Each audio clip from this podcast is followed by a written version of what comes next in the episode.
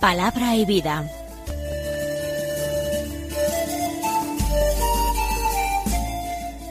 Con el padre Manuel Horta, desde Sevilla.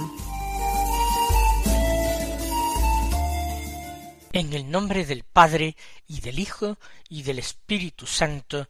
Amén. Alabados sean Jesús y María. Muy buenos días, queridos amigos, oyentes de Radio María y seguidores del programa Palabra y Vida. Hoy es el jueves de la sexta semana del tiempo ordinario. Un jueves que es 16 de febrero. Vamos a escuchar el Santo Evangelio que se proclama en la liturgia de la misa del día de hoy. Estamos realizando una lectura continuada del Evangelio de San Marcos. Hoy estamos en el capítulo octavo del que tomamos los versículos veintisiete al treinta y tres que dicen así En aquel tiempo Jesús y sus discípulos se dirigieron a las aldeas de Cesarea de Filipo. Por el camino preguntó a sus discípulos ¿Quién dice la gente que soy yo? Ellos le contestaron unos Juan Bautista, otros Elías y otros uno de los profetas. Él les preguntó ¿Y vosotros quién decís que soy yo? Tomando la palabra, Pedro le dijo Tú eres el Mesías, y les conminó a que no hablaran a nadie acerca de esto, y empezó a instruirlos. El Hijo del hombre tiene que padecer mucho, ser reprobado por los ancianos, sumos sacerdotes y escribas, ser ejecutado y resucitar a los tres días. Se lo explicaba con toda claridad. Entonces Pedro se lo llevó aparte y se puso a increparlo. Pero él se volvió y mirando a los discípulos increpó a Pedro Ponte detrás de mí, Satanás. Tú piensas como los hombres, no como Dios. Hemos llegado a un momento central en el Evangelio de San Marcos. Fíjense ustedes, nosotros hemos dividido el Evangelio de San Marcos en dieciséis capítulos. No es una división que introdujera su autor, sino que la división primero en capítulos y después cada uno de ellos en versículos es algo que se realizó mucho más tarde. Ahora estamos en el capítulo octavo, por tanto, un capítulo central. El comienzo del Evangelio de San Marcos, capítulo primero, versículo primero, contenía el título Comienzo del Evangelio de Jesucristo, Hijo de Dios. O lo que es lo mismo, comienzo del Evangelio, de la buena noticia, de Jesús, el Cristo, el Hijo de Dios. Es decir, el autor, San Marcos, va a desarrollar cuál es la buena noticia de Jesucristo. Pero primero en la primera parte del Evangelio, va a mostrar que Jesús, Jesús de Nazaret, es el Cristo, es decir, es el Mesías, el que estaba anunciado en las Escrituras, el que era esperado por Israel y de una manera menos precisa, pero no menos real, esperado incluso por otros pueblos y hombres de otras religiones. En la primera parte de su Evangelio, Marcos muestra que Jesús es el Mesías. Y es lo que ha hecho a lo largo de estos primeros ocho capítulos de su Evangelio, a través de innumerables signos y milagros que ha realizado. Recordemos los vistos últimamente. Ayer la curación de un ciego, poco antes la curación de un hombre sordo mudo, poco antes la curación de un ciego, poco antes la curación de un paralítico, poco antes el exorcismo de un endemoniado, etcétera, etcétera. Realmente este Jesús era el Mesías esperado, el Cristo, porque hace las obras del Mesías.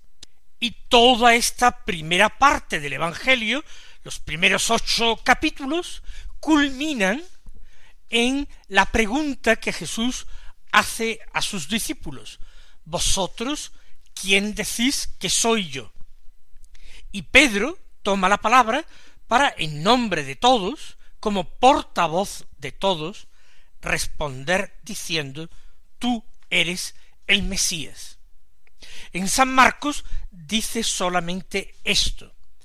En San Mateo, por ejemplo, veremos que dice más, pero en San Marcos toda la primera parte culmina en esta afirmación. Ahora ya se puede decir que Jesús ha sido reconocido por los suyos como Mesías. Pero no termina ahí el Evangelio. Toda la segunda parte del Evangelio va a ser la presentación de Jesús como Hijo de Dios, lo que se afirmaba en el título del Evangelio, que ha adelantado ya cuál es el argumento.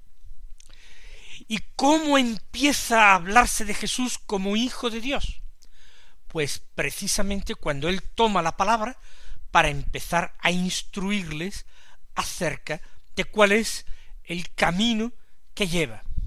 El Hijo del Hombre tiene que ser condenado por los ancianos sumos sacerdotes, escribas, la forma en que Dios va a obrar la redención. Esto no es en absoluto un plan humano.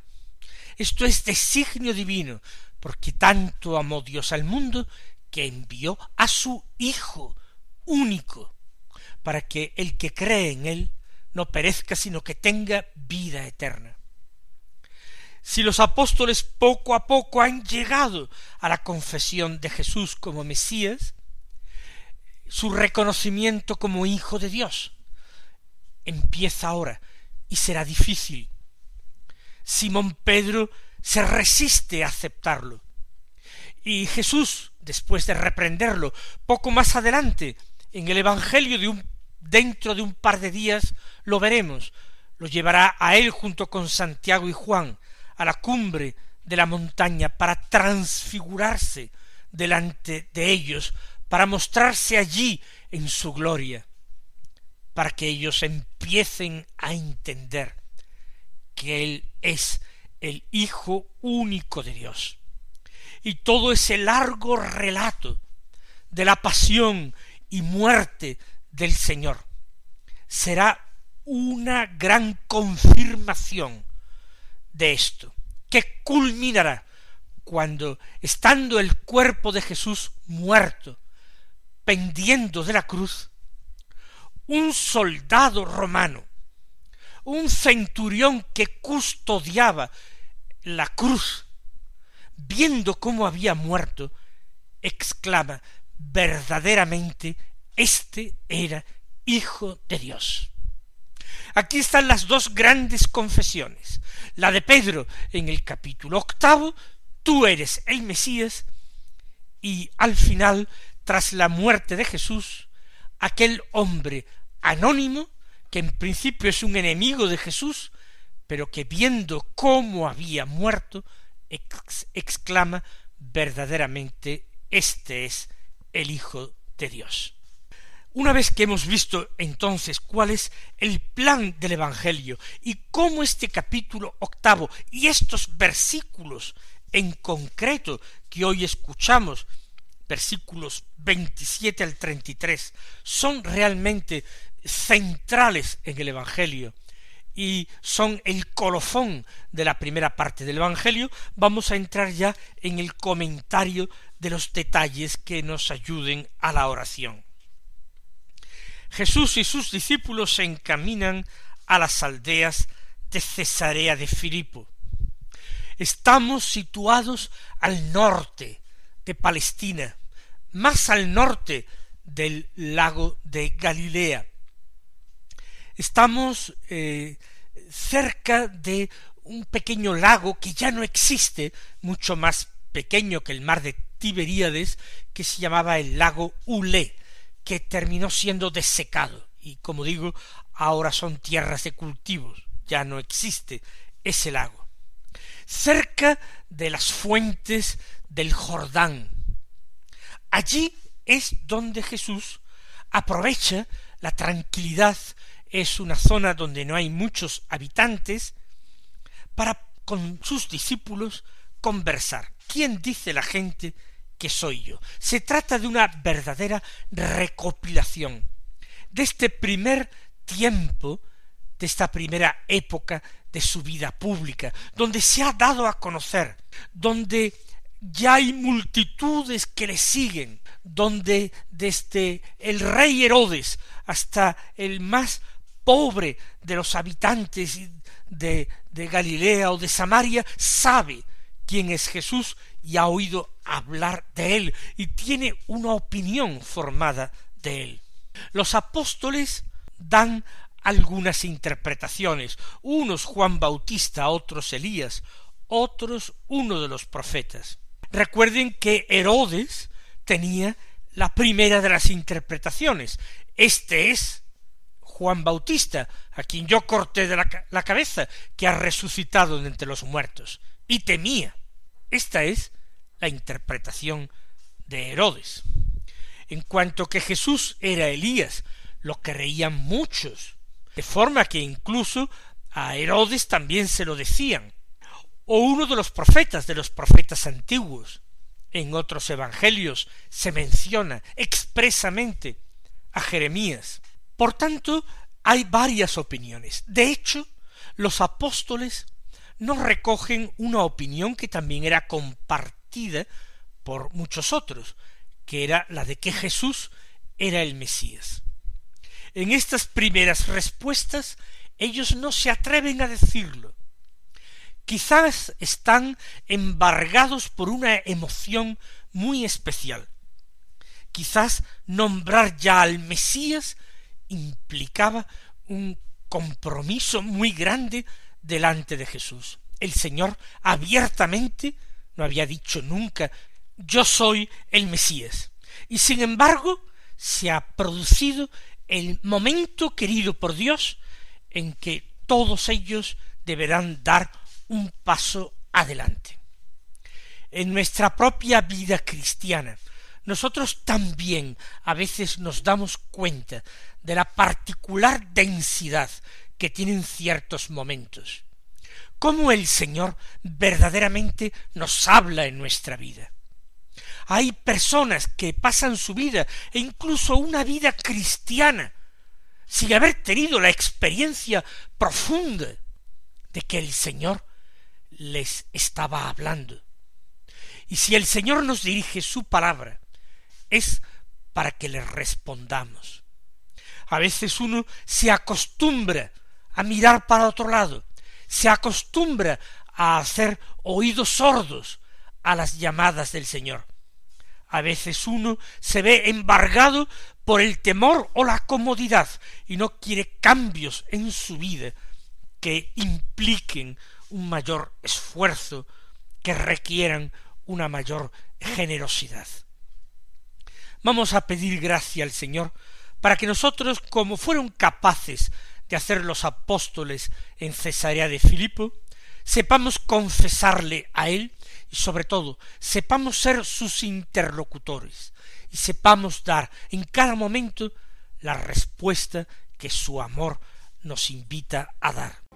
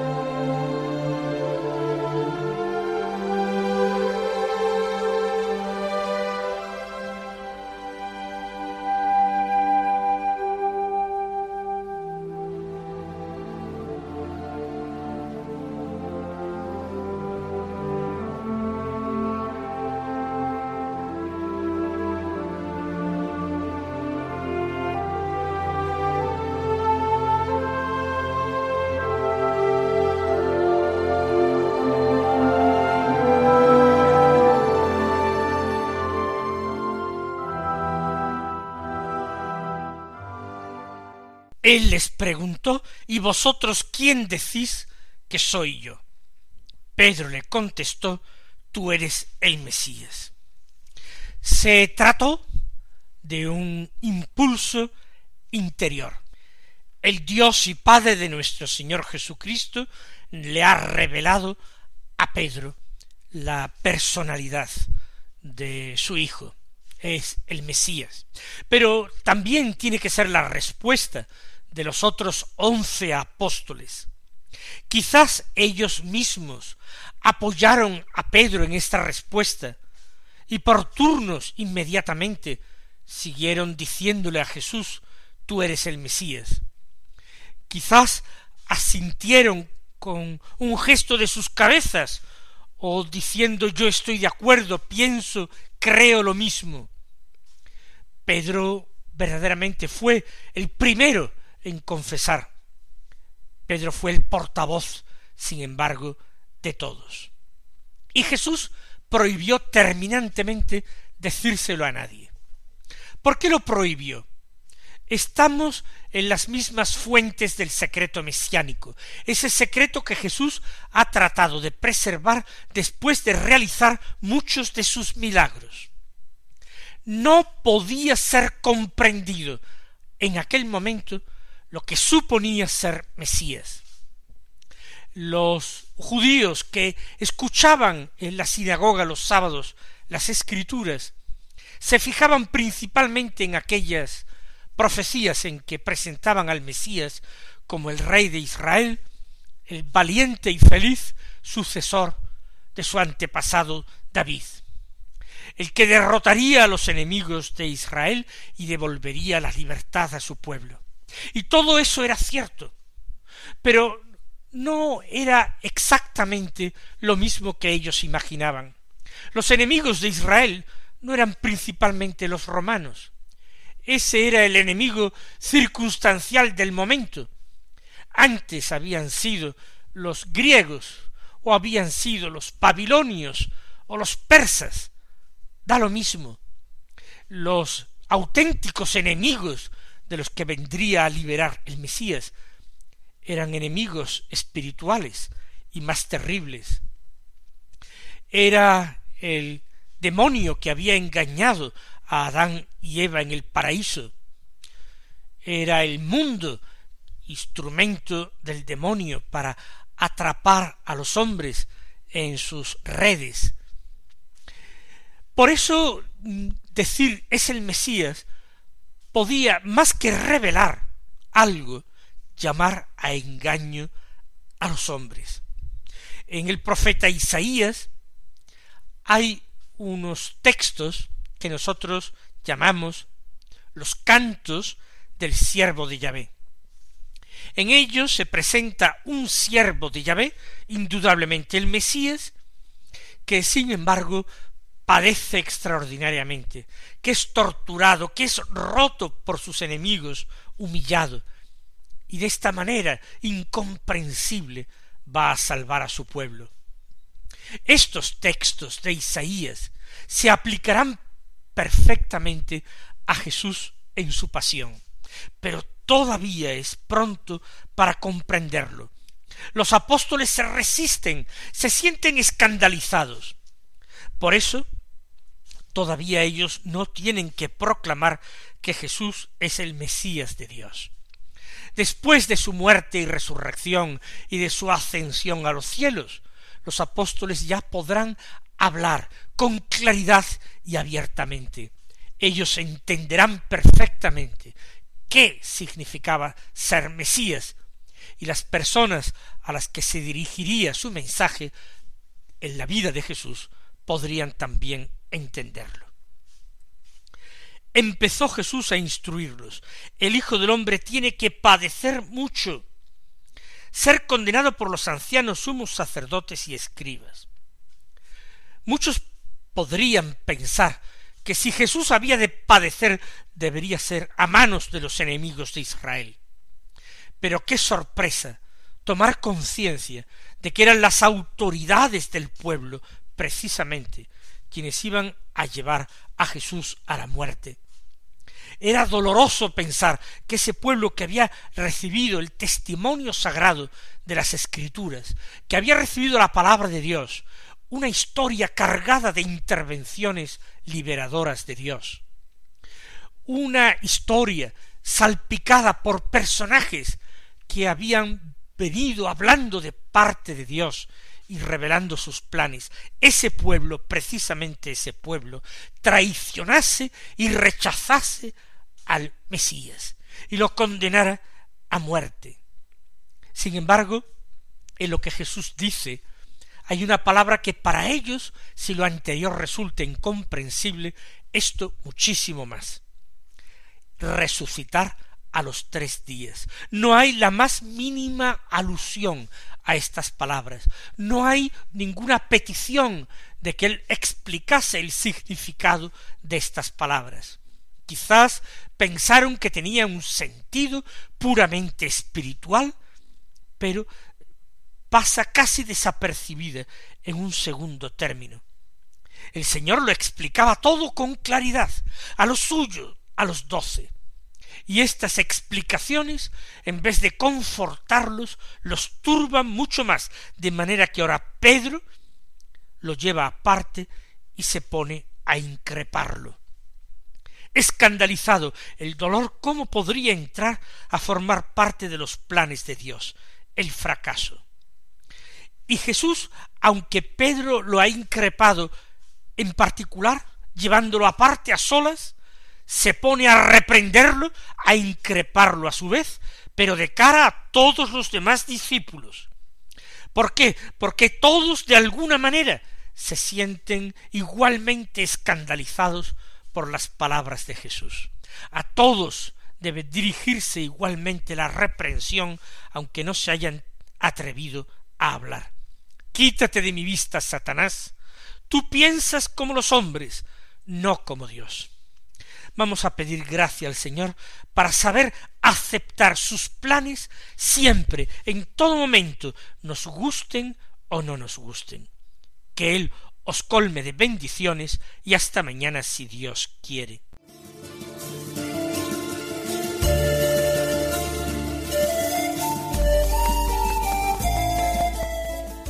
Concluye Palabra y Vida, un programa dirigido desde Sevilla por el padre Manuel Horta.